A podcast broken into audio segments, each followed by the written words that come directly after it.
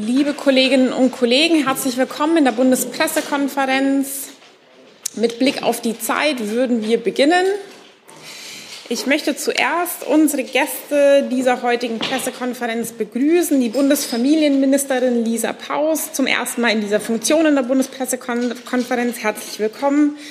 Frau Professor Dr. Forutan, die Direktorin des Deutschen Zentrums für Integrations- und Migrationsforschung. Herzlich willkommen.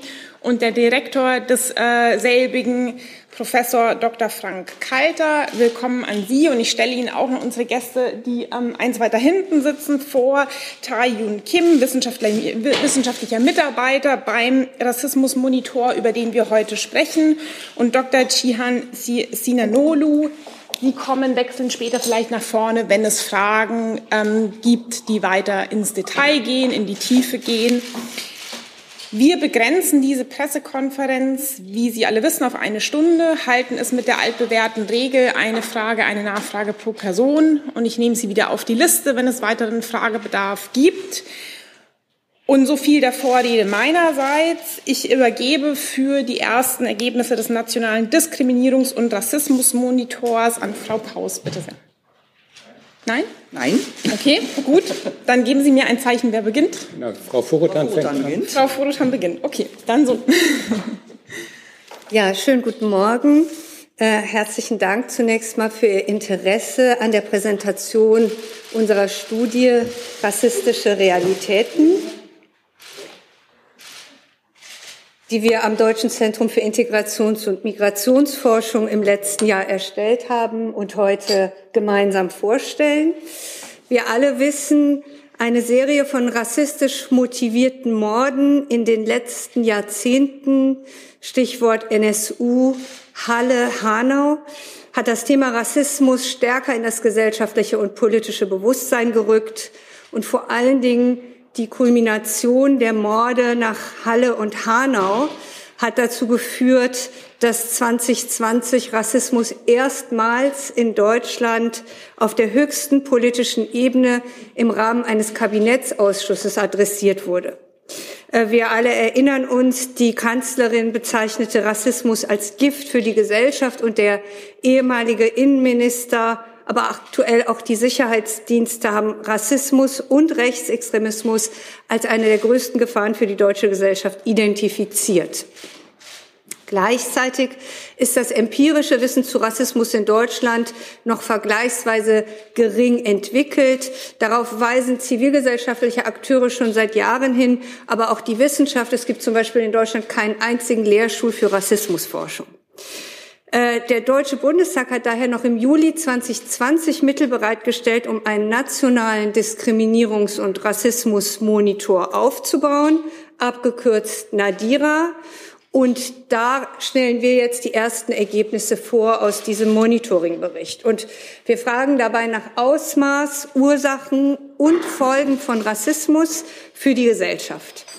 Äh, für diese Auftaktstudie haben wir 5000 Menschen in Deutschland befragt und das ist auch gleichzeitig die erste repräsentative Studie in Deutschland, die Rassismus in einer großen Breite adressiert. Das heißt von individuellen bis institutionellen und strukturellen Dimensionen Fragen stellt und beleuchtet, wie sich die deutsche Gesellschaft mit Rassismus auseinandersetzt.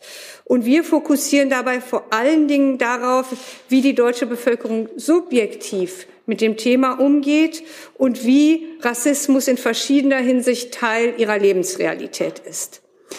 Außerdem ist wichtig zu betonen, dass die Größe der Stichprobe, also die 5000, es auch erlaubt, ansatzweise Perspektiven von rassifizierten Menschen, also schwer zu erreichbaren Gruppen zu berücksichtigen. Die Daten hier drin haben wir in sechs Kapiteln aufbereitet und äh, die werden wir auch nachher oder die sind schon im Internet hochgeladen, so dass Sie da ins Detail gehen können. Jetzt werden wir nur ganz grob einen Einblick auf diese sechs Kapitel geben und die zentralen Ergebnisse gemeinsam mit der Ministerin einordnen und vorstellen. An der Studie hat auch ein großes Team mitgewirkt. Stellvertretend dafür sind hier unsere beiden Kollegen Cihan Sinanoglu als Leiter des Nationalen Diskriminierungs- und Rassismusmonitor und Tekim als Studienleiter. Wenn Rückfragen spezifischer Art sind, äh, können Sie gerne an meine Kollegen die Fragen stellen. Jetzt erstmal zur ersten Einordnung. Äh, wir haben zunächst mal natürlich nach Rassismuserfahrungen in diesem Land gefragt und festgestellt, dass Rassismus keineswegs nur ein Problem für sogenannte Minderheiten ist. Sehr viele Menschen werden auf verschiedene Weise mit Rassismus konfrontiert. Insgesamt gibt mehr als ein Fünftel der Gesamtbevölkerung an, selbst schon einmal Rassismus erfahren zu haben. Und das ist logischerweise nachvollziehbar, dass Rassismus vor allem sichtbare oder erkennbar rassifizierte Personengruppen direkt trifft. Also bei diesen Gruppen geben sogar 60 Prozent knapp an, selber Rassismus erlebt zu haben. Direkt betroffen sind vor allen Dingen Menschen, die sichtbar erkennbar sind an Haut- und Haarfarbe, aber auch an kulturellen Merkmalen, wie zum Beispiel, weil sie ein Kopftuch tragen oder einen fremdklingenden Namen haben.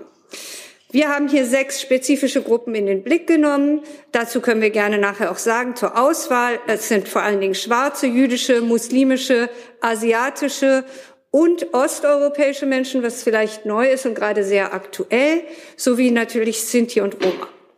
Äh, interessant für uns war, dass besonders jüngere Menschen von Rassismuserfahrungen berichten. Hier sind es ungefähr 73 Prozent aus diesen rassifizierten Gruppen, die selber über Rassismuserfahrungen sprechen. Und bemerkenswert war, was aber vielleicht auch nicht überraschend ist, dass ein höherer Bildungsabschluss nicht davor schützt, rassistisch angegangen zu werden. Unter denjenigen mit Hochschulreife sind es auch 58 Prozent, die Rassismuserfahrung machen aus diesen spezifischen Gruppen. Rassismus hat also nichts mit gelungener Integration zu tun, wie man so zunächst mal glauben könnte. Was aber jetzt neu ist an dieser Studie, ist auch, dass wir indirekten Rassismus gemessen haben. Wir haben also gesehen, wer kommt außer den persönlich direkt Betroffenen noch indirekt mit Rassismus in Berührung. Das mussten wir auch deswegen machen, weil die Gesellschaft immer vielfältiger wird. 40 Prozent aller Kinder in diesem Land haben einen Migrationshintergrund. Durch, durch die ukrainischen Flüchtenden erhöht sich auch noch mal die Zahl der Personengruppen. Das führt natürlich zu deutlich mehr Begegnungen, auch zu mehr Freundschaften Freundschaften, Partnerschaften und kollegialen Arbeitsräumen. Und wir sehen, dass sich so etwas wie eine Co-Betroffenheit äußert. Zum Beispiel, wenn man selbst Zeuge wird, wie die eigenen Kinder oder PartnerInnen Rassismuserfahrungen machen oder Freundinnen oder Arbeitskolleginnen. Das lässt einen nicht unberührt. Und hier haben wir festgestellt, dass fast jeder Zweite angibt, also 49 Prozent, von rassistischen Erfahrungen erzählt bekommen zu haben und jeder Zweite hat auch schon mal in Deutschland einen rassistischen Vorfall beobachtet. Nur 35 Prozent der Bevölkerung geben an, noch nie in irgendeiner Form, weder direkt oder indirekt, mit Rassismus in Berührung gekommen zu sein. Das heißt also, die überwiegende Mehrheit ist mit Rassismus in diesem Land schon mal in Berührung gekommen, was also heißt, das beschäftigt die Menschen emotional, das haben wir abgefragt, es wühlt sie auf, sagen 80 Prozent, und lässt sie über lange Zeit nicht mehr los. Sprich, Rassismus ist also nicht als Minderheitenproblem abzutun. Wir müssen vielmehr die Schäden für die ganze Gesellschaft als, als äh, Phänomen in den Blick nehmen. Und deswegen ist es natürlich auch im Gesellschaftsministerium gut äh, platziert, der Monitor. Zum zweiten Kapitel das zeigt bei uns, dass rassistische Wissensbestände und Vorstellungen, wonach Menschen in höherwertige und minderwertige Gruppen klassifiziert werden, in Deutschland immer noch fest verankert sind. Die Annahme, man könne Menschen in Rassen kategorisieren, teilt jede zweite Person.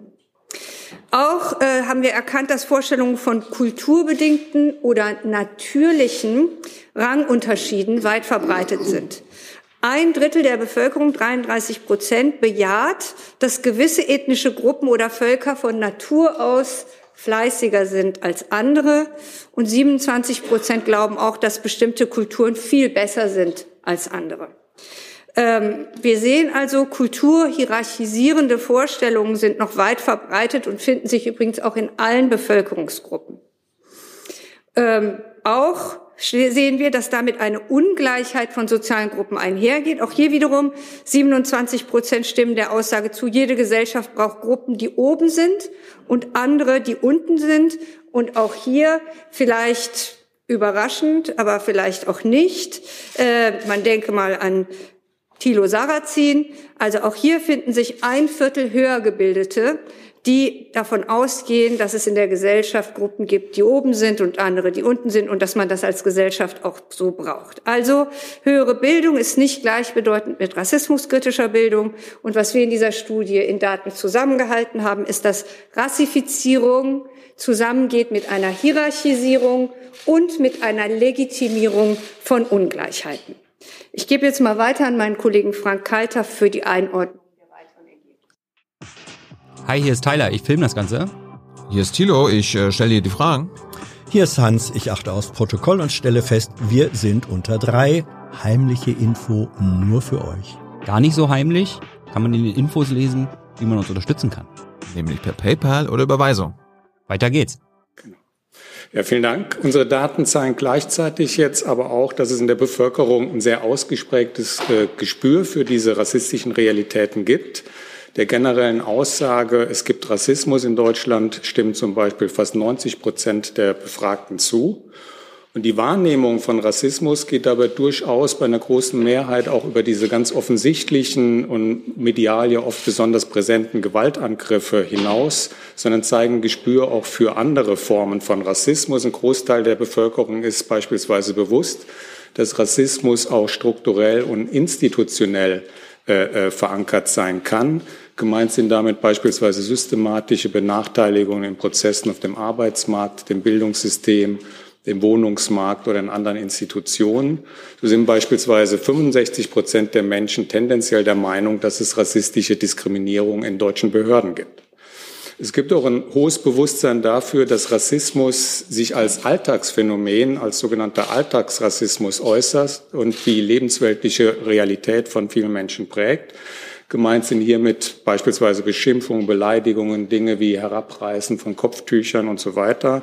Und auch das scheint ein großer Teil der Bevölkerung als Teil der täglichen Realität wahrzunehmen. So stimmen 61 Prozent der Befragten der Aussage zu, dass Rassismus Alltag in Deutschland ist. Einer großen Mehrheit der Bevölkerung ist es auch bewusst, dass Rassismus sich sehr subtil und unterschwellig, auch unterbewusst äh, äußern kann, etwa in Form von Witzen, unbedachten Bemerkungen oder auch in eigentlich nett gemeinten Komplimenten, also sowas wie, Sie sprechen aber sehr gut Deutsch interessant dabei ist, dass diese Einschätzungen jetzt sich nicht grundlegend zwischen den Angehörigen von potenziell von Rassismus betroffenen Gruppen und den übrigen Befragten unterscheiden. Es lässt sich also insgesamt sagen, dass wir ein sehr breites äh, und verbreitetes Problembewusstsein für Rassismus und seine verschiedenen Facetten in Deutschland finden. Die Menschen gehen damit jedoch äh, sehr unterschiedlich um. Äh, auf der einen Seite gibt es erstens sowas wie ein gewisses Abwehrverhalten gegen diese Diagnosen. Auf der anderen Seite gibt es zweitens aber auch eine Bereitschaft, eine relativ hohe Bereitschaft zu antirassistischem Engagement. Äh, beim ersten, also dem Abwehrverhalten, gibt es verschiedene Formen. Rassismus wird zum Beispiel bei vielen noch als Problem von anderen verstanden. Ein erheblicher Teil der Bevölkerung sieht Rassismus äh, vor allem noch als Problem des rechten Randes, ungefähr 60 Prozent, oder eines von anderen Ländern wie den USA. Das meinen immerhin auch noch ein gutes Drittel der Befragten. Das Abwehrverhalten äußert sich ferner darin, dass Betroffene von Rassismus äh, manchmal als überempfindlich, das machen sie ein Drittel der Befragten, oder als unnötig ängstlich, äh, das machen fast die Hälfte, empfunden werden. Es gibt auch eine gewisse Tendenz, die Thematisierung und die kritische Reflexion von Rassismus als in irgendeiner Art gefährlich zu interpretieren. Fast jede zweite Person deutet äh, Kritik an Rassismus äh, als eine gewisse Einschränkung der Meinungsfreiheit oder in anderer Hinsicht als unangemessen und überzogen. Und diese Abwehr findet sich, und das ist auch ganz interessant, vor allen Dingen in der sogenannten Mitte der Gesellschaft, auch in der soziodemografischen Mitte, also auch in den mittleren Bildungsgruppen und den mittleren Altersgruppen. Es gibt zweitens aber eben auch eine bemerkenswerte antirassistische Engagementbereitschaft. Ein beachtlicher Teil der Bevölkerung hat sich in unterschiedlichen Formen schon aktiv gegen Rassismus engagiert.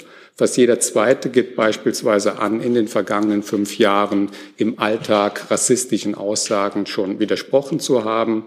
Äh, knapp ein Fünftel hat in diesem Zeitraum eine Unterschriftensammlung gegen Rassismus unterstützt. Äh, neun Prozent immerhin haben an Demonstrationen oder Protestaktionen teilgenommen. Und immerhin auch fünf Prozent haben einer antirassistischen Organisation Geld gespendet. Zu denjenigen, die sich bereits entsprechend engagiert haben oder engagieren, kommen je nach Form dieses Engagements jeweils nochmal ein Drittel bis die Hälfte der Bevölkerung hinzu, die sich vorstellen können, das potenziell zu tun. Insgesamt, äh, wenn man das jetzt mal rausgreift, beispielsweise 70 Prozent der Befragten können sich zumindest zwei der vier genannten äh, Aktivitäten gerade vorstellen. Und dabei zeigt sich, dass das antirassistische Engagement vor allem sich dann erhöht, wenn, wovor wir am Anfang gesprochen haben, Menschen indirekt oder direkt äh, mit Rassismus in Berührung gekommen sind und emotional davon bewegt sind. Es lässt sich ferner feststellen, dass dieses Engagementpotenzial vor allem auch in den jüngeren Altersgruppen äh, sehr stark ausgeprägt ist. Also alles zusammenfassend belegen die Daten also, dass Rassismus ein zentrales gesellschaftliches Thema ist, das viele Menschen in Deutschland bewegt, mit dem sie sich in vielfältiger und sehr unterschiedlicher Weise auseinandersetzen. Die in dieser Auftaktstudie jetzt vorgestellten Ergebnisse stellen den Anfangspunkt einer umfassenden, systematischen, wissenschaftlichen, empirischen Auseinandersetzung im Rahmen eben dieses äh, nationalen Diskriminierungs- und Rassismusmonitorings dar und wir werden uns jetzt den Grundfragen nach den Ursachen, dem Ausmaß, den Folgen von Rassismus im Rahmen des Monitorings mit sehr verschiedenen weiteren Zugängen, methodischen Zugängen mit verschiedenen weiteren Teilstudien widmen und fortlaufend darüber berichten. Wir freuen uns sehr darüber, dass uns das BMFSFJ bei dieser wichtigen Aufgabe unterstützt und darüber, dass die Ministerin die Ergebnisse hier heute gemeinsam mit uns äh, vorstellt. Und sehr gerne übergebe ich jetzt das Wort weiter an Sie. Ganz herzlichen Dank. Auch wenn es uns schwerfällt, das einzugestehen. Rassismus in Deutschland, das gibt es eben nicht nur am Rand der Gesellschaft. Wir müssen uns vielmehr immer wieder bewusst machen, Rassismus gibt es überall, er ist mitten unter uns, ob wir wollen oder nicht. Das zeigt eben jetzt auch gerade diese Auftaktstudie. Rassismus hat unsere Gesellschaft über lange Zeit geprägt und damit eben auch uns alle. Er zieht sich mal stärker, mal schwächer, quer durch die gesellschaftlichen Schichten und Gruppen, seien es über Generationen weitergegebene rassistische Klischees von Menschen afrikanischer Abstammung, seien es Stereotypen von muslimischen oder jüdischen Menschen, seien es alte, verbreit, weit verbreitete Vorurteile gegenüber Sinti, Sinti, C und Rom, ja. Rassismus widerspricht unseren demokratischen Grundwerten. Und wir müssen uns eingestehen, er betrifft viele Menschen in Deutschland. Die ersten Ergebnisse des nationalen Diskriminierungs- und Rassismusmonitors, sie belegen aber auch, 90 Prozent der Bevölkerung erkennen an, dass es Rassismus in Deutschland gibt. Und fast 80 Prozent derer, die rassistische Vorfälle beobachtet haben, sie sind dadurch emotional stark aufgewühlt. Denn Nadira macht deutlich, Rassismus berührt, wenn auch sehr unterschiedlich, viele Menschen in diesem Land. Die Mehrheit der Bevölkerung erkennt an, dass Rassismus existiert. Es gibt aber auch Menschen, die es leugnen oder nach wie vor kleinreden. Was bedeutet das? Klar ist, wir müssen und wir werden Rassismus weiter und mit allen Mitteln zielgenau und wirksam bekämpfen. Dafür brauchen wir eine klare Problemanalyse und Antworten auf wesentliche Fragen. Warum setzt sich Rassismus so hartnäckig fort? Was kann Rassismus, nee, wie kann Rassismus zuverlässig erkannt werden? Und wie können wir Abwehrmechanismen überwinden und ein diskriminierungsfreies Zusammenleben in unserer vielfältigen Gesellschaft gestalten? Hier brauchen wir Antworten aus Forschung und Wissenschaft. Und deshalb gibt es eben das Deutsche Zentrum für Integrations- und Migrationsforschung und nun den Nationalen Diskriminierungs- und Rassismusmonitor, abgekürzt NADIRA. Und ich freue mich, dass wir im Koalitionsvertrag festgeschrieben haben, das DEZIM zu stärken und den NADIRA nicht nur heute vorzustellen, sondern dann auch zu verstetigen. So stellen wir sicher, dass der NADIRA wissenschaftliche Erkenntnisse und Daten über Rassismus liefert und der Politik auf dieser Basis Handlungsempfehlungen geben kann. Die Anschläge von Hanau und Halle, sie haben uns erneut vor Augen geführt, Rassismus ist nicht nur diskriminierend gegen Menschen, sondern es kostet eben auch Menschenleben in Deutschland. Wir müssen Rassismus daher schon frühzeitig entgegentreten. Sonst erwecken wir den Eindruck, Rassismus sei eben eine von vielen vertretbaren Meinungen in diesem Land. Und durch Stillschweigen und Wegschauen werden wir alle zu Komplizinnen und Komplizen. Glücklicherweise stellen sich viele Menschen Rassismus entgegen, mit Worten und mit Taten.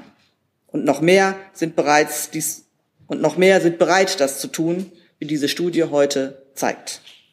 Wir haben das Engagement für Demokratie und gegen Rassismus in der Vergangenheit unterstützt und wir werden das auch weiterhin tun.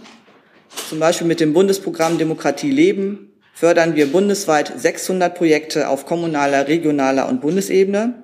Um nur ein Beispiel zu nennen, im Themenfeld Rassismus gegen schwarze Menschen leistet das Kompetenznetzwerk Rassismuskritische Bildungsarbeit und berät Fachkräfte der Kinder- und Jugendhilfe, der außerschulischen Jugendbildung, die Zivilgesellschaft allgemein, aber auch staatliche Institutionen. Demokratie leben ist mit aktuell 165 Millionen Euro das finanzstärkste und umfassendste Demokratieförderprogramm, das je eine Bundesregierung aufgelegt hat. Damit stärken wir auch all denen den Rücken, die sich täglich gegen Rassismus und andere Phänomene gruppenbezogener Menschlichkeit einsetzen. Diese Bundesregierung fördert das zivilgesellschaftliche Engagement für Demokratie und gegen Rassismus. Am Bundesfamilienministerium wurde eine Koordinierungsstelle zur Umsetzung der UN-Dekade für Menschen afrikanischer Herkunft eingesetzt. Die Aktivitäten der Bundesregierung, der Länder und weiterer Akteure sollen so gebündelt und vorangebracht werden. Ziel ist es, die Lebenssituation und Belange von Menschen afrikanischer Herkunft in den Fokus zu rücken Erstmals hat die Bundesregierung auch einen Beauftragten für Antiziganismus berufen, wie zuvor schon den Queerbeauftragten, und beide Beauftragte sind in meinem Haus angesiedelt. Und auch mit der neuen Antirassismusbeauftragten der Bundesregierung arbeiten wir sehr gut und sehr eng zusammen. Diese Bundesregierung ist sich jedoch einig, dass das nicht reicht, dass wir noch mehr tun müssen. Im Koalitionsvertrag haben wir deshalb vereinbart, die Arbeit zur Bekämpfung von Rechtsextremismus und Rassismus nachhaltig finanziell zu stärken. Das wollen wir zum Beispiel mit dem geplanten Demokratiefördergesetz erreichen, das die Beratungs- und Präventionsarbeit sowie das Empowerment von betroffenen Gruppen nicht nur stärken, sondern auch besser absichern soll. Über die Herausforderungen und Chancen dieses Gesetzesvorhabens haben Bundesinnenministerin Nancy Faeser und ich uns erst gestern auf einer Konferenz mit Initiativen, Vereinen, Organisationen und Wissenschaftlerinnen ausgetauscht. Es kommt jetzt darauf an, die verschiedenen Maßnahmen, Strategien und Akteure miteinander zu verknüpfen und im Dialog mit der Zivilgesellschaft zu handeln. Auf Basis effizient, auf Basis evidenzbasierter und regelmäßiger Daten wie der Nadira sie künftig liefern wird. Damit breites gesellschaftliches, solidarisches Engagement und politisches Handeln gegen Rassismus und Diskriminierung Wirkung zeigen kann. Wir sind auf einem guten Weg. Die große Mehrheit der Bevölkerung in Deutschland erkennt an, dass es Rassismus bei uns gibt und ist bereit, sich auch dagegen zu engagieren. Dieses Bewusstsein und diese Bereitschaft, die müssen wir weiter fördern mit begleitender Forschung, mit Investitionen in Präventionsarbeit und mit der Förderung eines breiten zivilgesellschaftlichen Engagements. Ich werde mich mit aller Kraft dafür einsetzen, dass wir in diesem Engagement nicht nachlassen. Vielen Dank bis hierhin. Wir kommen zu Ihren Fragen und ich beginne bei Herrn Vollrath. Ja, ich habe mal eine Frage ähm, zu dem, was Sie in Kapitel 2 äh, beschrieben haben, eben auch bei Ihrer Vorstellung, bei Frau Professor Furutan. Ähm, da steht äh, dieses Anerkennen sozialer Ungleichheit äh, als legitim. Ähm, da ist mir jetzt nicht ganz klar, inwieweit das zu so einem Rassismusmonitor gehört, denn das ist ja an sich, also gesellschaftliche Ungleichheit ist ja eher eine soziale Frage. Ähm, und da kann ja jetzt der, äh, um ein Beispiel zu nennen, der äh, türkischstämmige Chefarzt äh, über dem, was immer so schön heißt, biodeutschen Facharbeiter stehen und das kann man als äh, legitim anerkennen. Ähm, inwieweit gehört das äh, in den Rahmen Ihres äh, Monitors? Ähm, naja, vielleicht zunächst mal auch der türkeistämmige Facharzt kann natürlich ein Rassist sein. Also äh, insofern äh, ist die soziale Frage zunächst mal unabhängig von der ethnischen Herkunft und auch der Rassismus, der praktiziert wird, ist sehr oft eine Frage von Hierarchisierungen. Äh, das heißt, das, was wir sehen, dieser sogenannte Dreischritt, der in der Theorie ausgearbeitet worden ist, erst werden Gruppen rassifiziert oder Menschen rassifiziert. Sie werden dann pauschal äh, sozialen Gruppen zugeordnet oder eben ethnischen Gruppen zugeordnet. Dann wird, werden sie hierarchisiert. Sie sind also weniger wert als andere. Es muss nicht unbedingt heißen, sie sind weniger wert als man selbst, aber man macht eine Hierarchie von rassifizierten Gruppen und am Ende legitimiert diese Hierarchisierung, dass die Gruppen unten sind. Die sind ja unten, weil sie kulturell sich nicht anpassen wollen oder weil sie weniger fleißig sind oder äh, weil sie sich einfach nicht genügend bemühen. Das ist dann im Grunde genommen die Legitimationsstufe und aus der erkennen wir, dass die über Jahre Ungleichheit manifestiert. Gibt es übrigens auch in der Geschlechterforschung. Also äh, Frauen pauschal bestimmte Positionen zuzuschreiben und damit zu legitimieren, dass meinetwegen die DAX-Unternehmen immer noch so, so geschlechterungleich sind, ist dann eine Form von Sexismus. Aber Rassismus und Sexismus spielen theoretisch sozusagen in der gleichen ähm, Ebene. Nachfrage dazu, ja? Das heißt, weil Sie das vorhin erwähnten, ähm, jetzt an konkreten Beispielen, ähm, dass es solche antisemitischen Zwischenfälle jetzt auch bei migrantischen Demonstrationen kürzlich gab, das würde also auch in Ihren Forschungsbereich fallen oder Untersuchungsbereich. Ja, äh, wir, wir schauen auch sogar bei uns explizit auf, ähm, wie, wie wir das so nennen, Intermigrant Racisms oder auch auf ähm, migrierende Formen von Rassismen. Äh, Rassismus sprechen wir übrigens auch im Plural an. Ähm, und wir haben uns jetzt hier speziell auf sechs Gruppen fokussiert. Ähm, das, äh, das, sind, äh, wie ich es eben schon mal gesagt habe, äh, Juden, Muslime, Sinti und Roma, schwarze äh, Menschen in Deutschland. Die äh, alle vier werden genannt im nationalen ähm, ähm, Rassismus, Diskriminierungs- und Rassismusaktionsplan. Und wir haben noch zwei Gruppen dazugenommen, nämlich asiatische Menschen und osteuropäische. Asiatische haben wir dazugenommen, weil wir in Zeiten von Corona äh, erkannt haben, dass diese, die wir so lange als Model Minority gar nicht so stark im Blick hatten, in der Corona-Zeit sehr stark rassistische Erfahrungen gemacht haben. Also haben wir die zusätzlich zu den vier äh, von der Bundesregierung genannten Gruppen mit in unser Sample genommen und osteuropäische haben wir wir genommen, das war noch vor dem Ukraine-Krieg, weil wir ja die Daten schon letztes Jahr erhoben haben, aber wir hatten, wir sind von einer Tradition von antislawischem Rassismus ausgegangen und wollten dementsprechend diese Gruppe mitlaufen haben, was im Moment natürlich spannend ist, weiterzusehen, wie sich auch diese Form von Rassismus verändert oder verstärkt. Ich bin bei der Kollegin in der Mitte mit der türkisen Maske. Ja, guten Morgen, Nina Lammers, RTL NTV. Ich habe eine Frage an Sie, Herr Kalter. Sie haben gerade gesagt, es wird äh, über die Ursachen in einem weiteren Monitor dann nochmal geforscht. Aber haben Sie schon ein paar Ideen vielleicht, wo die Ursachen für diesen ja doch sehr tief verzweigten Rassismus in Deutschland liegen könnten? Also wie kommen die Leute darauf, dass es so eine Hierarchisierung zwischen Menschen unterschiedlicher Ethnien oder unterschiedlicher Herkunft kommt? Und damit wäre ich direkt bei meiner zweiten Frage an Frau Paus. Sie haben ja gesagt, ähm, es gibt schon sehr, sehr viele Projekte, die auch vom Familienministerium unterstützt werden, die mit, sich mit Rassismusbekämpfung beschäftigen. Meine Frage ist, manchmal erscheinen mir diese Projekte äh, sozusagen zu spät anzusetzen, nämlich dann, wenn das Kind schon im Brunnen gefallen ist, also wo Opfer von Rassismus sich dann dran wenden können. Müsste man nicht noch viel früher ansetzen und müsste nicht Ihr Haus vielleicht auch zusammen mit dem Bildungsministerium da zusammenarbeiten? Denn es erscheint ja schon, zumindest mir, vielleicht können die Forscher da widersprechen oder korrigieren, eine Frage von Bildung. Ui. Alles gut. Äh, es scheint ja schon eine Frage von äh, Bildung zu sein, äh, auch ja, ob man jetzt äh, wirklich so eine Hierarchisierung zwischen den unterschiedlichen Menschen macht, weil das scheint mir doch ein tiefgreifender Grund dafür zu sein, dass es dann zu Rassismen kommt. Das waren jetzt mindestens zwei Fragen. Ich weise, ich war nicht schnell genug. Ich weise deswegen nochmal darauf hin. Eine Frage, eine Nachfrage, aber sie sind gestellt, deswegen machen wir sie jetzt.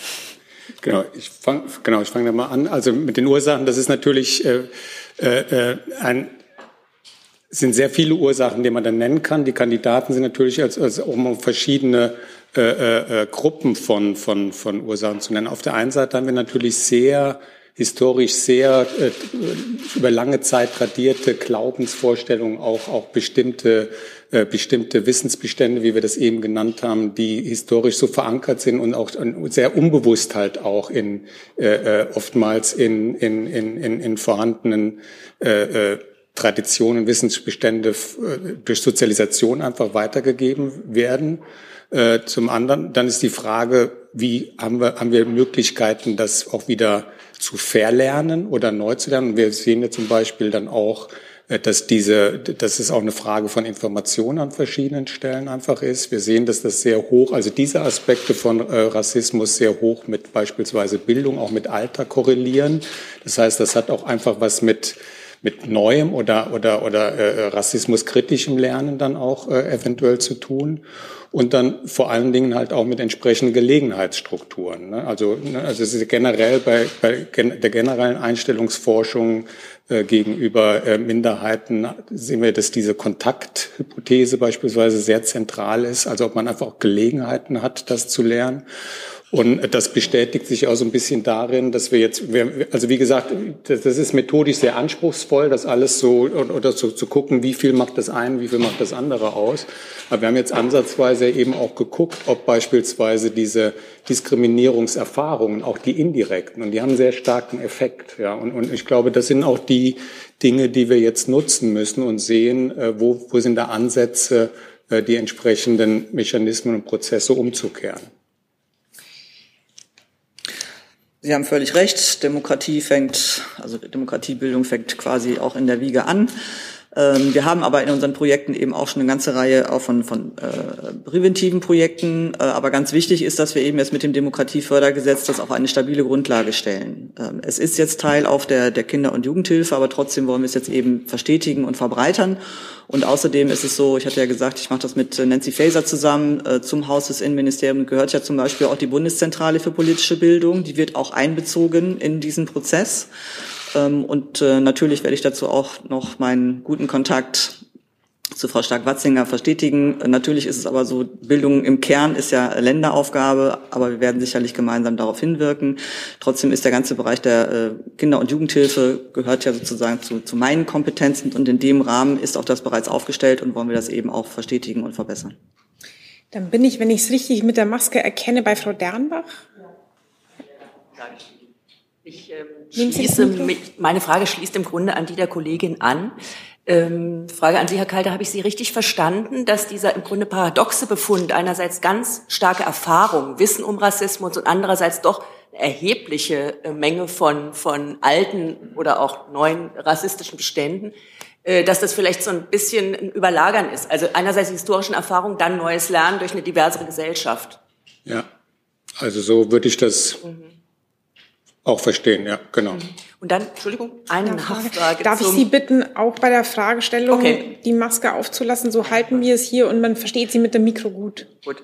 Äh, diese Zahl, äh, nur 35 Prozent der deutschen Bevölkerung geben an, keinerlei rassistische Erfahrungen, weder als Zeuginnen noch als Betroffene gemacht zu haben. Können wir daraus rückschließen, dass, dass 65 Prozent es tatsächlich gemacht haben? Ja, also, also min mindestens genannt? eins, hat, mindestens eins dieser drei. Ja, ah, okay. Genau, also das ist ja eine Schnittmenge. Ne, viele haben auch alle drei Erfahrungen gemacht. Und wenn man jetzt einfach guckt, wer hat überhaupt keine dieser drei Arten von Berührung, viele haben doppelt oder, also insbesondere diejenigen, die direkte Erfahrungen machen, machen natürlich auch sehr viel indirekte Erfahrungen. Ne? Also weil, äh, und das, das ist klar, aber wenn man jetzt guckt, wer hat überhaupt keine dieser direkten oder indirekten, dann sind es 35 Prozent. Das heißt, 65 Prozent haben mindestens eine dieser Berührungspunkte. Frau Buschow. Ja, danke. Auch anschließend an die vorherigen Fragestellerinnen würde ich gerne noch mal Frau Rutan und vielleicht auch Frau Paus doch noch mal fragen, weil ich tue mich noch schwer mit der Einordnung des Befunds, dass zum einen 90 Prozent der Bevölkerung sagen, ja, es gibt Rassismus und dass dieses Bewusstsein gibt und auf der anderen Seite diese Abwehrreflexe, wie sie Herr Kalter genannt hat, da sind und die hohe Zustimmung ähm, zu der Annahme, es gäbe menschliche Rassen. Ist das, um es mal so zu fragen, für Sie ein positiver Befund, dass es ähm, Bewusstsein gibt oder ernüchtert es Sie eher, dass es offensichtlich, so formuliere ich das jetzt mal zugleich, an Problembewusstsein mangelt? Also erstmal ist es ja schon, ne, also mich persönlich hat das schon ähm, schockiert, dass es eben tatsächlich so breit ist. Das ist völlig überraschend, ja, aber in der Dimension, auch in der Dimension sozusagen, hatte ich das jetzt nicht automatisch erwartet. So, von daher, das ist schockierend. Ähm, aber was eben positiv ist an dem Bericht, ist, äh, dass es eben gleichzeitig deutlich macht, dass eben sehr viele Menschen äh, gewillt sind, sich entschieden dagegen zu stellen und sich zu engagieren. Und das ist auch eine neue Dynamik. Und äh, das ist positiv. Das deckt ne, sicherlich auch ein bisschen ab, das, was wir in den letzten Jahren so auch mehr anekdotisch mitbekommen haben, dass es eben stark ne, immer mehr sozusagen ins Zentrum auch der, der Wahrnehmung gekommen ist äh, und dass wir da eben eine Verschärfung der Auseinandersetzung haben. Das würde ich sagen, äh, zeigen diese Zahlen sozusagen, das ist jetzt nochmal der wissenschaftliche Beleg dafür. Ähm, und aber dabei sollten wir eben nicht stehen bleiben, sondern der Punkt ist, wir haben jetzt nochmal wissenschaftlich bestätigt, was ne, teilweise eben stärker als wir dachten, was wir auch schon selber so wahrgenommen haben. Jetzt quasi nochmal schwarz auf weiß. Ähm, und jetzt geht es ja darum, und deswegen brauchen wir eben diese wissenschaftliche Grundlage, eben daraus dann auch wissenschaftlich abzuleiten Handlungsempfehlungen, damit wir als Politik eben nicht ne, sozusagen einfach Meinungen miteinander austauschen, sondern dass wir es eben wissenschaftlich fundiert können, weil das sind wir unserer Demokratie schuldig. Vielleicht kann ich da noch ergänzen, äh, weil für uns tatsächlich auch der andere Moment da, da war. Also wir waren wirklich sehr überrascht, dass 90 Prozent der Bevölkerung sagen, es gibt Rassismus in Deutschland. Noch ähm, überraschter waren wir, dass 60 Prozent sagen Rassismus. Wir leben in einer rassistischen Gesellschaft. Das deutet ja auf eine Wahrnehmung von institutionellem und strukturellem Rassismus hin. Und wenn Sie so ein bisschen die neurechten Debatten in den USA vielleicht verfolgen zu diesem Thema, so wird ein bisschen so dargestellt, als sei die ganze Frage von strukturellem Rassismus eine Erfindung linker Universitäten in den USA und äh, dementsprechend nur ein Diskurs, der jetzt, ich frame das mal auf Deutschland, nur im Prenzlauer Berg läuft äh, oder in irgendwelchen linken Milieus in in Kreuzberg. Ähm, aber dass 60 Prozent der Bevölkerung das als gegeben sehen, auch noch weitergehen und davon ausgehen, dass Rassismus Alltag in Deutschland ist und in deutschen Behörden präsent ist. Alles das sind Hinweise darauf, dass es ein sehr hohes Bewusstsein gibt. Jetzt müssen wir natürlich sagen, wir waren auch in einer Zeit im Feld, in der eben, wie ich eben angedeutet habe, Rassismus erstmalig politisch so stark thematisiert wurde auf der höchsten politischen Spitzenebene. Das kann natürlich auch das Antwortverhalten beeinflusst haben. Deswegen ist es wichtig, dass wir das nacherheben. Also es kann sein, dass in einer Zeit, in der sehr viel über Rassismus gesprochen wird, die äh, Menschen, die wir dann telefonisch befragt haben, auch automatisch Rassismus abrufbar haben.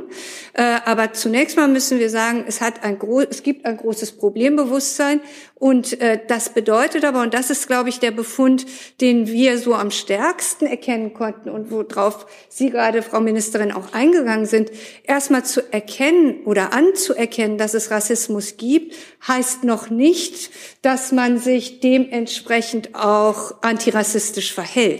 Es ist erstmal nur eine Anerkennung einer empirischen Evidenz. Und wir haben genau gesehen, 30 Prozent in unserer Stichprobe, die ja sehr repräsentativ ist, sind bereit, sich antirassistisch zu engagieren und 30 Prozent gehören dann zu der Gruppe, die sagt, ja, aber die übertreiben auch alle ein bisschen. Ähm, oder das schränkt die Meinungsfreiheit ein, wenn wir über Rassismus reden. Also äh, die Rassismusfrage hat schon das Potenzial zur Polarisierung. Es ist aber trotzdem auch so, weil die Kollegin eben nach Bildung gefragt hat, Fragen wie, ähm, es gibt Menschenrassen, sind natürlich welche, wenn jetzt äh, äh in, in den genetischen Befunden seit den 70er Jahren schon klar ist, es gibt keine Menschenrassen, dann haben wir offensichtlich im Biologieunterricht noch einiges nachzuholen, damit sich das tatsächlich als Erkenntnis platziert. Wir glauben auch, es muss stärker in den Bildungskanon hinein darüber äh, etwas zu wissen, wie Rassismus funktioniert, wo er sich aufbaut und woran er sich festmacht.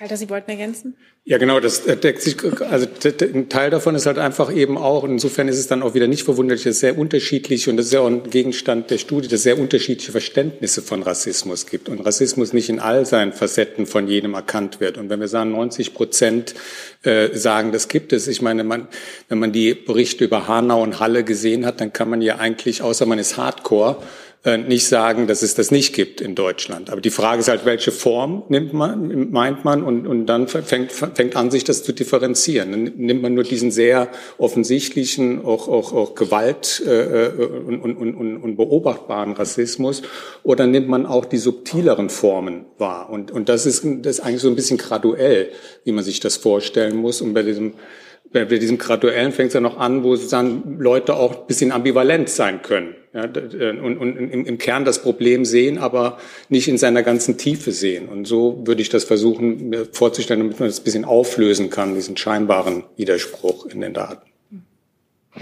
Äh, wenn ich darf, würde ich gerne nochmal nachfragen. Ähm, Frau Paus sprach von einer neuen Dynamik. Da wollte ich nochmal fragen, Frau Vorutan, bei, bei vielen Ergebnissen, komplett konnte ich es jetzt noch nicht lesen, zeigt sich, dass problematischere Einstellungen eher bei Älteren vorhanden sind. Daher die Frage, zieht sich das durch, durch den ganzen Rassismusmonitor, dass es in der jüngeren ähm, Generation ein, ein, eine, eine größere Sensibilität gibt und macht das Hoffnung?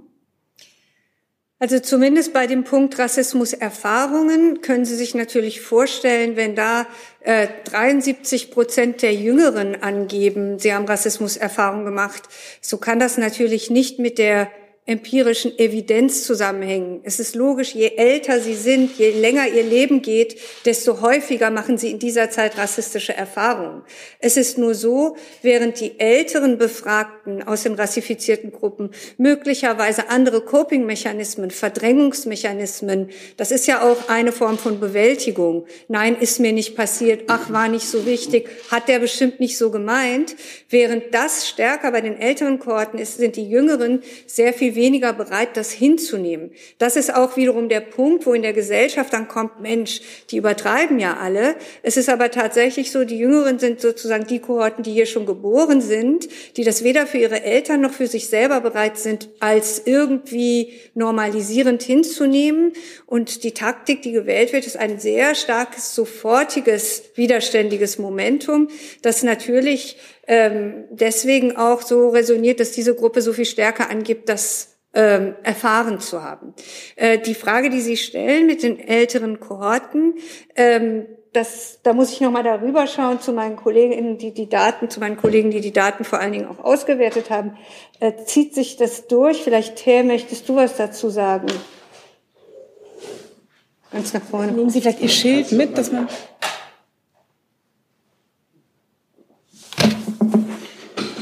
Sorry, ich erstmal. Hier einmal so, so sorry, sieht man Sorry, muss mich erstmal genau, hinsetzen.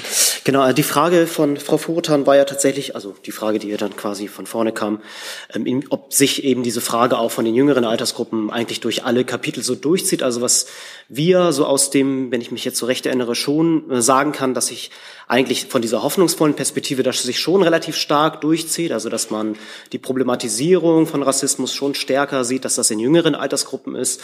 Ich glaube, wo wir ein bisschen aufpassen müssen, dass es jetzt aber nicht unbedingt ein linearer Zusammenhang ist. Also man kann jetzt aber nicht sagen, je älter die Leute sind, desto problematischer sind sie dann eben in Bezug auf Rassismus oder Rassismuskritik, sondern wir haben beispielsweise gerade bei der Frage der Abwehrreaktion gegen Rassismuskritik, das was äh, Herr Kalter vorgestellt hatte, auch so eine Art äh, Zusammenhang gefunden, dass es vor allem die Mitte, auch mittlere Altersgruppen sind. Ne? Also ab 45, 45 plus, vielleicht noch ein bisschen älter, die am stärksten quasi zeigen, also stärkst, die stärksten Abwehrreaktionen zeigen, während es in den noch höheren Altersgruppen aber dann auch wieder abnimmt. Also da hat man dann quasi so einen U-förmigen Zusammenhang. Ähm, generell würde ich aber schon sagen, dass ähm, dass man mit den jüngeren Arbeits Altersgruppen schon diesen Zusammenhang machen kann, aber der ist eben nicht linear. Ich nehme eine digitale Frage an dieser Stelle dazu, die sich an Sie, Frau Paus, richtet von dem Kollegen Riel von ND der Tag, weil das eben thematisiert wurde. Was haben Sie geplant, um Rassismus in den Behörden und der Polizei etwas entgegenzusetzen? Das ist vermutlich eher ein Thema des BMIs, ähm, die von Herrn Seehofer abgelehnte Studie zu Rassismus in der Polizei. Sie würden die wahrscheinlich in Ihrem Haus nicht durchführen, aber würden Sie denn, würden Sie diese Studie befürworten? wenn ich jetzt nicht ganz falsch bin, dann ist die doch jetzt auch auf dem Weg. Soweit ich das weiß, sozusagen haben wir das verankert und ich meine mich auch zu erinnern, genau, dass ich das mit Nancy Faeser sogar auch schon angesprochen hatte. Also dass es kommt. Und ähm, die ist einfach wichtig. Also wir haben ja die, das war ja sehr evident und eine sehr schräge Debatte in den letzten zwei Jahren zu dieser äh, zu dieser Studie. Ähm, und ähm, das würde ich mal sagen, ist jetzt abgeräumt mit der Neuwahl der Bundesregierung und dieser neuen Regierung. Und was die Rassismus in den Behörden und der Polizei konkret entgegensetzen wollen, das ist ja mit der Studie wahrscheinlich nicht getan. Das stimmt. Das ist dann eben die Frage der Auswertung. Da würde ich jetzt aber tatsächlich nicht vorgreifen. Ich selber, ich ähm, komme ja aus Berlin. Da haben wir natürlich auch die Debatte, inwieweit dann eben auch sozusagen eine Kennzeichnungspflicht etc. Ähm, da wichtig sind, inwieweit es die Frage auch von Ombudsstellen oder so wichtig sind. Aber ich glaube, äh, das ist etwas, was man dann auf der Grundlage der Studie dann nochmal schauen muss. Äh, da wird es mit Sicherheit nicht eine Maßnahme geben und eine Antwort, sondern das wird ein Bündel geben müssen. Ähm, so eine Kultur, die verändert sich eben nicht von heute auf morgen. Äh, da geht es auch nicht nur um Strafe, sondern da geht es eben auch sozusagen um äh, Prävention, um Unterstützung. Also das ganze Thema Schulungen, da können Sie sicherlich noch anknüpfen. Äh, aber das ist ja auch sozusagen Ihr Feld. Es gibt ja eben, ähm, der Nanira, der macht ja eben nicht nur eine Analyse, sondern ist ja auch dazu da, auch Handlungsempfehlungen mitzuentwickeln auf dieser wissenschaftlichen Grundlage. Ähnlich, denke ich mir, wird das bei der Studie aus dem Innenministerium auch sein. Und dann werden wir auf dieser Grundlage hoffentlich bestmöglichst daran arbeiten, dass es zumindest weniger wird.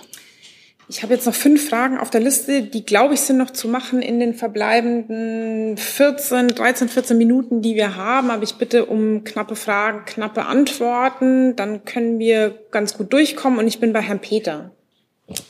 Ja, Tobias Peter vom Redaktionsnetzwerk Deutschland. Äh, eine Frage an die Ministerin und wenn Sie mögen auch an die Forschenden. Wir befinden uns ja in einer besonderen Situation durch den Krieg in der Ukraine und auch dadurch, dass äh, Geflüchtete in einer hohen Zahl ins Land kommen. Glauben Sie, das ist etwas, woran wir als Gesellschaft auch bei diesem Thema noch einmal wachsen können? Oder befinden wir uns auch in der Gefahr, dass äh, sich jetzt so ein Muster verfestigt, dass Menschen sagen, das sind die guten Geflüchteten und äh, das sind eben andere, die wir weniger mögen?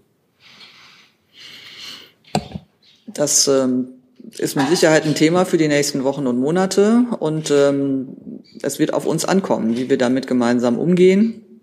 Da hat die Bundesregierung natürlich auch eine entsprechende Rolle.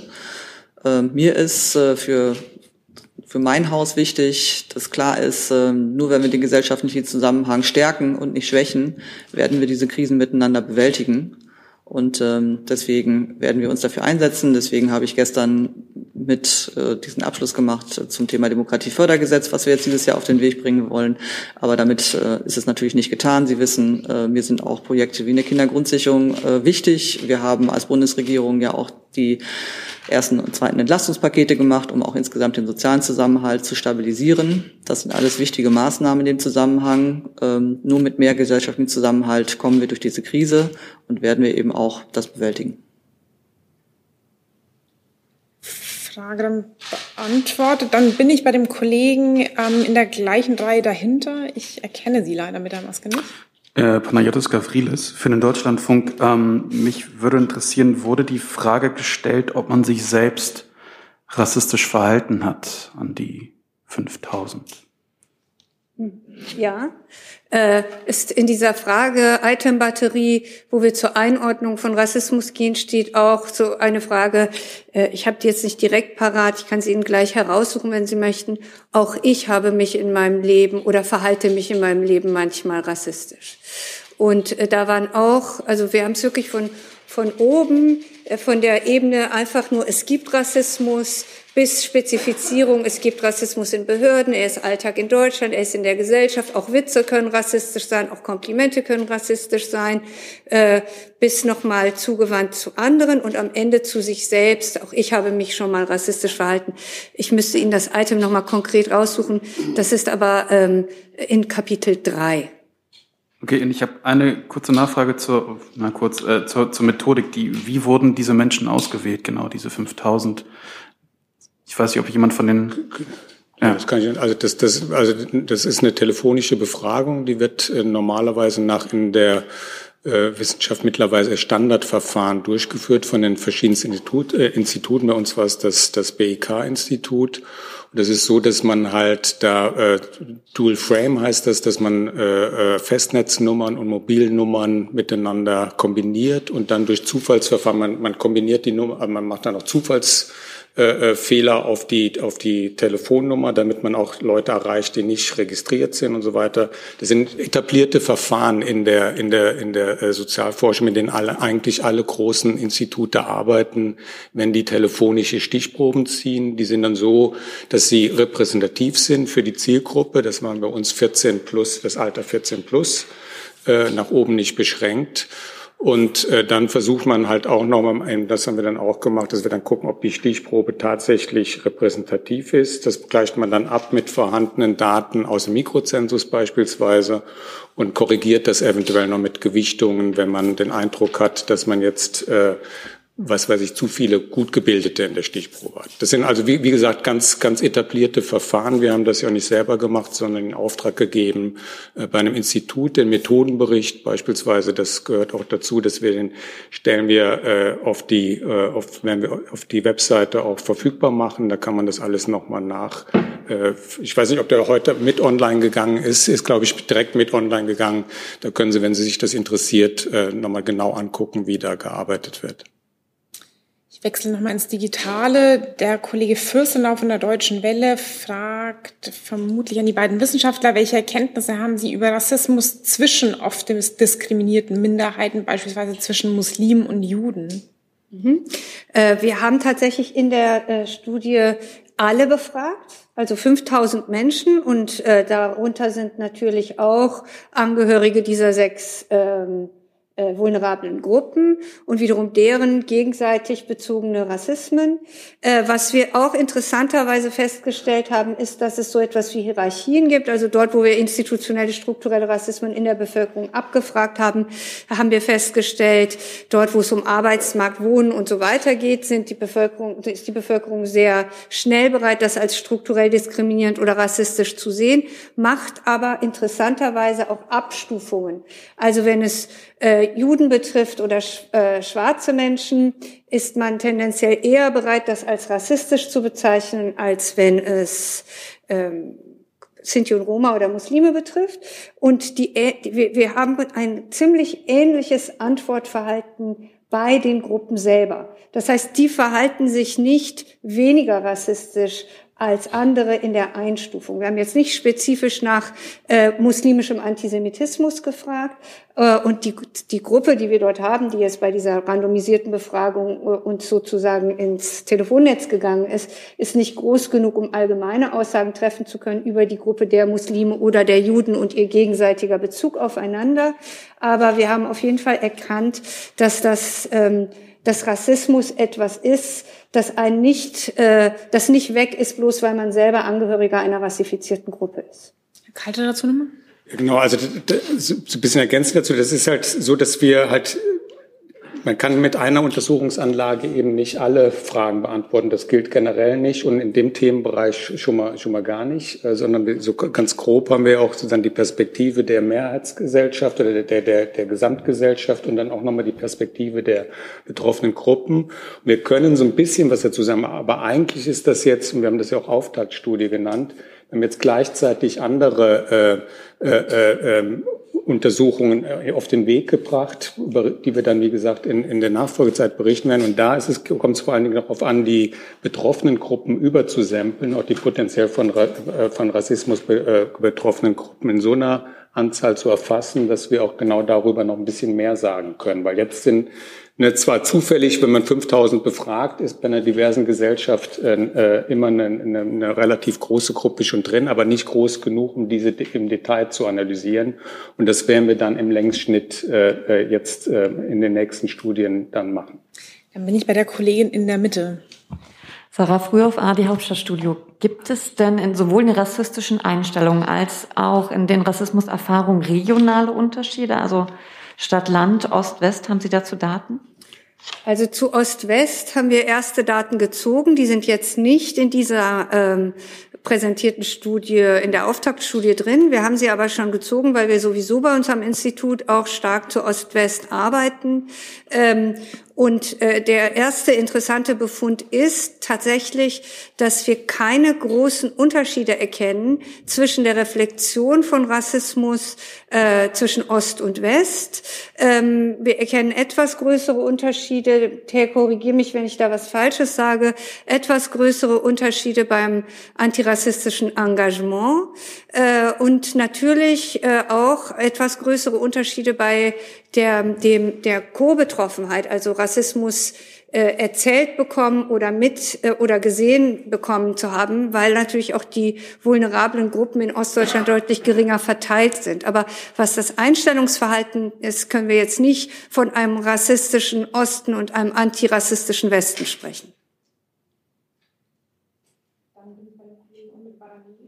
War mein Mikro aus, beim Kollegen daneben, genau. Torben Leding, Mitteldeutscher Rundfunk. Frau Paus, noch einmal gefragt in Richtung struktureller Rassismus. Das soll ja die Studie auch untersuchen. Und bei strukturellem Rassismus kann es ja dann nicht nur darum gehen, dass man sagt, okay, wir machen ein Demokratiefördergesetz. Wo sehen Sie denn noch weitere Anknüpfungspunkte, gerade auch für Ihr Ministerium, zu sagen, man bekämpft strukturellen Rassismus?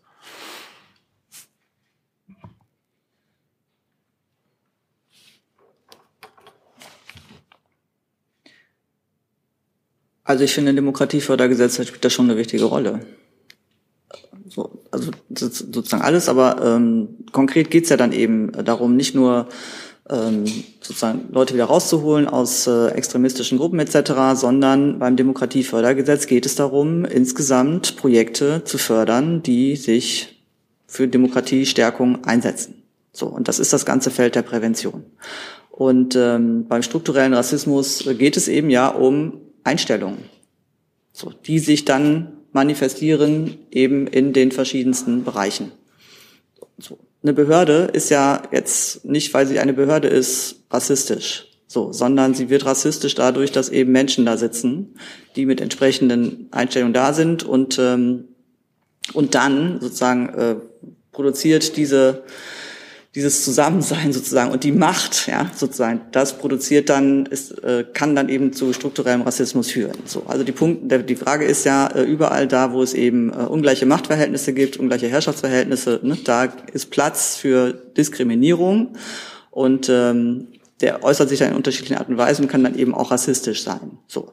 Ähm, jetzt werden wir nicht in einer machtfreien Gesellschaft leben in naher Zukunft. Ähm, deswegen geht es eben darum, trotzdem bei den Strukturen jeweils zu schauen, diese Sensibilitäten, und das geht eben dann vor allen Dingen um die Köpfe, ja, dann entsprechend zu verändern. Ähm, und da, wo sich eben diese Macht rassistisch Bahn bricht, ja, das dann eben auch zu sanktionieren. So. Und äh, da gibt es eine ganze Bandbreite. Da ist das Demokratiefördergesetz wichtig, da sind andere Prävention, äh, präventive Dinge wichtig. So, da geht es dann bis hin eben zu dem, was wir hatten im Bereich ähm, von, von staatlichen Behörden, äh, dass denen dann auch nachgegangen wird, dass das dann auch tendenziell Strafe wert ist. Es geht erstmal darum, dass vom Kopf her äh, klar gemacht wird, dass wir das nicht dulden und dass wir eben in allen Bereichen daran arbeiten, dass das weniger wird und dass das eben auch sanktioniert wird. So, auf der einen Seite Prävention und auf der anderen Seite auch klare Kante und klarer Kampf mit all den Instrumenten, die uns zur Verfügung stehen. Wir haben eben ja aus guten Gründen ein Grundgesetz und haben eine wehrhafte Demokratie. Das sind wir auch unserer Geschichte schuldig. Hey Leute, kurzer Hinweis. Wir stellen ja alles, was wir produzieren, kostenlos ins Netz. Ohne Kommerz. Wir können das nur, weil ihr unsere finanziellen Supporter seid. Das funktioniert seit Jahren und so soll es bleiben. Jeder Euro zählt per Überweisung oder PayPal. Schaut einfach in die Podcast-Beschreibung und jetzt geht's weiter. Dann bin ich nochmal bei Frau Buschow.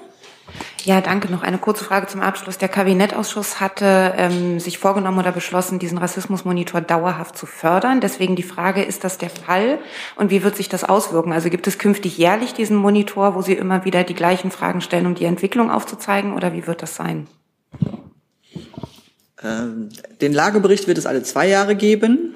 Äh, ansonsten ist das Monitoring aber äh, ist dauerhaft und äh, im Baukastensystem sozusagen aufgebaut zu jeweiligen Themen und zu dem genauen Design. Frau Furutan oder Herr Kalter, wer möchte sagen? Äh, tatsächlich Ihre Frage zur Institutionalisierung, das ist ja im Koalitionsausschuss festgehalten. Allerdings laufen gerade die Haushaltsverhandlungen. Wir alle wissen, dass es überall Abstriche gegeben hat. Äh, in der Form bemühen wir uns natürlich jetzt gerade, dass wir am 19. Mai diese Zusage, die im Koalitionsvertrag steht, auch wirklich bestätigt bekommen. Im Moment ist das noch nicht so äh, eindeutig, aber da sind wir natürlich logischerweise mit Hilfe der Parlamentarierin auch dran. Ähm, und äh, das, was wir eben festgestellt haben, also Rassismus, wenn wir es institutionell ähm, im Wohnsektor, Bildung, Arbeitsmarkt ähm, und Gesundheitssektor feststellen wollen, so werden wir jedes Jahr thematisch mit einem, ähm, mit einem spezifischen Bereich rauskommen und zeigen, wie sich dort rassistische Realitäten abbilden lassen. Und alle zwei Jahre machen wir den äh, sogenannten Nadira Grundbericht Bericht mit einem Gesamtsurvey. Und so ist das geplant, dass wir aber auch modular, wenn wir Zwischenergebnisse haben, auch schon rauskommen und das nicht alles so bunkern, wenn irgendetwas da ist, von dem wir glauben, dass es politisch relevant ist oder für die Wissenschaft oder für die Zivilgesellschaft. Das war zeitlich eine ziemliche Punktlandung. Ich danke Ihnen für Ihr aller Kommen und dass Sie uns Rede und Antwort standen und wünsche noch einen schönen Tag.